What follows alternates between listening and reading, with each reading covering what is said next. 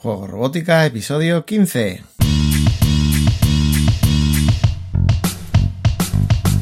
Bienvenidos a Juego Robótica, el podcast en el que hablamos de robótica educativa, iniciación a la programación, aplicaciones para docentes, entornos de programación para niños y en general todo lo que tiene que ver con despertar la curiosidad de los más jóvenes por la programación y la tecnología, para que se conviertan en creadores y no en meros consumidores.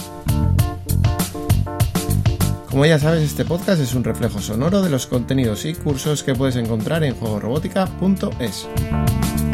Y recuerda que si quieres aprender a programar a través de la robótica o quieres formarte para enseñar a programar, puedes darle un vistazo a la plataforma de cursos en juegorobótica.es para cursos y acceder a la formación online más completa con robótica educativa por 10 euros al mes, aprendiendo desde la base y a tu ritmo.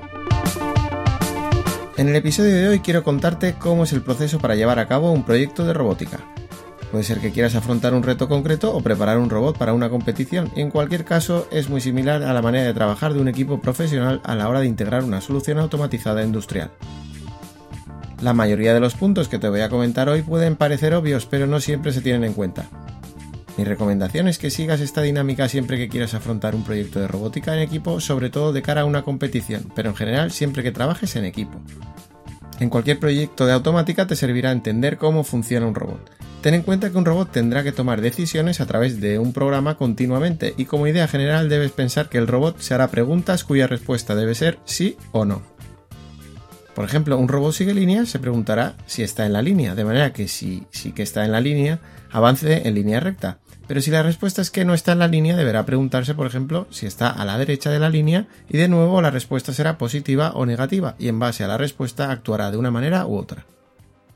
Esta dinámica de preguntas y respuestas es mucho más fácil de ver y plantear mediante un diagrama de flujo o flujograma que intentar plantear directamente el programa.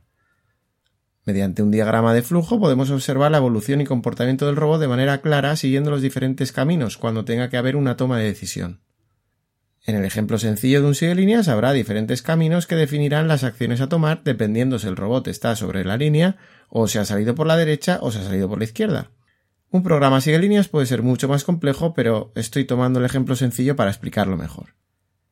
Esa toma de decisión se da en cada ciclo de programa, es decir, en el ciclograma iríamos tomando básicamente uno de los tres caminos, en línea, salida por la derecha o salida por la izquierda, y acabaríamos tomando una acción, seguir recto, girar a la izquierda o girar a la derecha, finalizando el flujograma.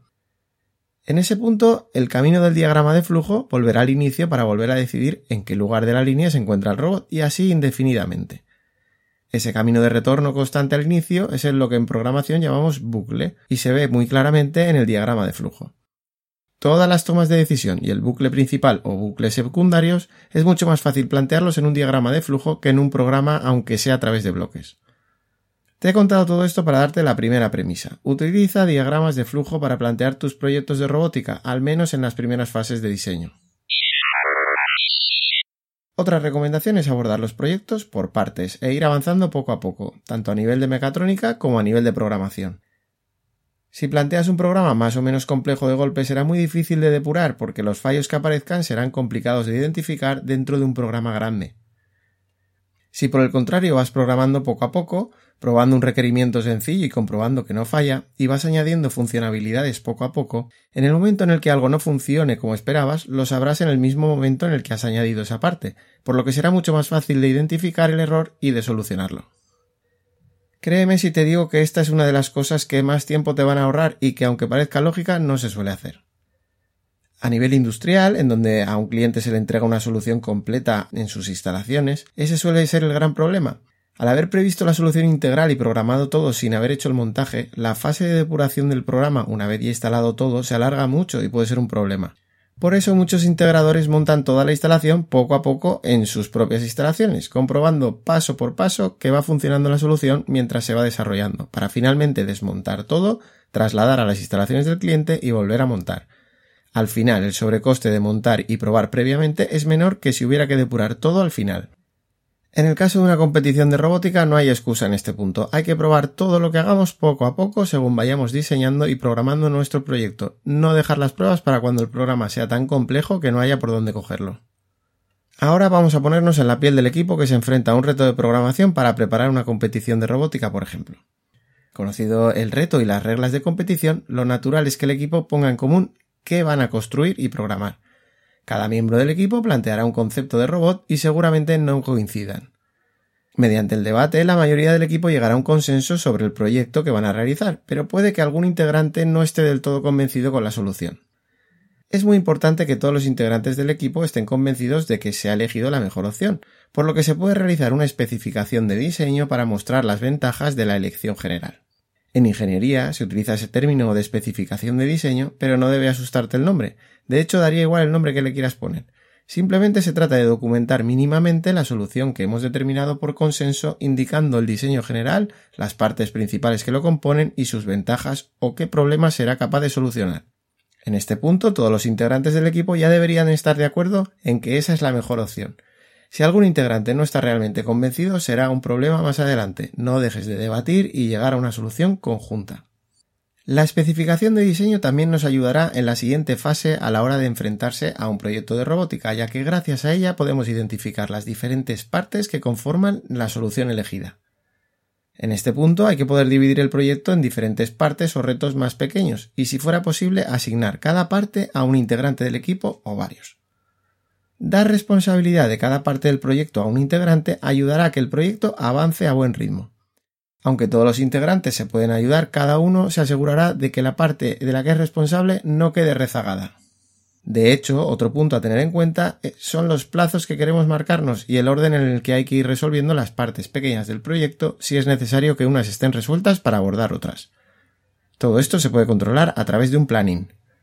Recuerda que cuando hablamos de partes del proyecto, estas pueden ser a nivel de montaje o de programación o de cualquier otro tipo, como por ejemplo recopilación de información o documentación del proyecto. Todas las partes son importantes para el éxito final. Pues ahora, con ese planning y el orden de preferencia, es el momento de ir poniendo todas las piezas del rompecabezas poco a poco y comprobando bien su funcionamiento en cada nuevo paso como ya te comenté antes. En el caso de un proyecto diseñado para una competición, lo más importante es la fiabilidad. No dejéis de probar y seguir probando para asegurar que el sistema no fallará justo el día en el que todo tiene que funcionar a la perfección. Para finalizar, te invito a reflexionar y comparar lo que hemos visto con cualquier proyecto o reto que se pueda plantear a nivel personal en la vida adulta. ¿No crees que es interesante que los niños y jóvenes puedan aprender a trabajar en equipo antes de que se los exija su trabajo? Saber trabajar en equipo es una cualidad muy apreciada en un trabajador, pero nadie nos enseña a trabajar en equipo. Ahora te pongo un ejemplo de la manera de trabajar en ingeniería industrial a la hora de afrontar un problema. En un proceso en ingeniería, cuando aparece un problema o un requerimiento, desgraciadamente no hay una solución mágica. Al contrario de lo que alguna gente cree, al ingeniero no le vienen las soluciones ante problemas por inspiración divina e instantánea. De hecho, la ingeniería se basa en un camino sistemático y lógico para identificar el problema de manera que permite encontrar la solución. Estaría muy bien que el ingeniero, ante un problema, en vez de usar la magia, se parase a recapacitar y le viniese una idea para solucionar el problema, pero es muy probable que la primera idea no sea la ideal.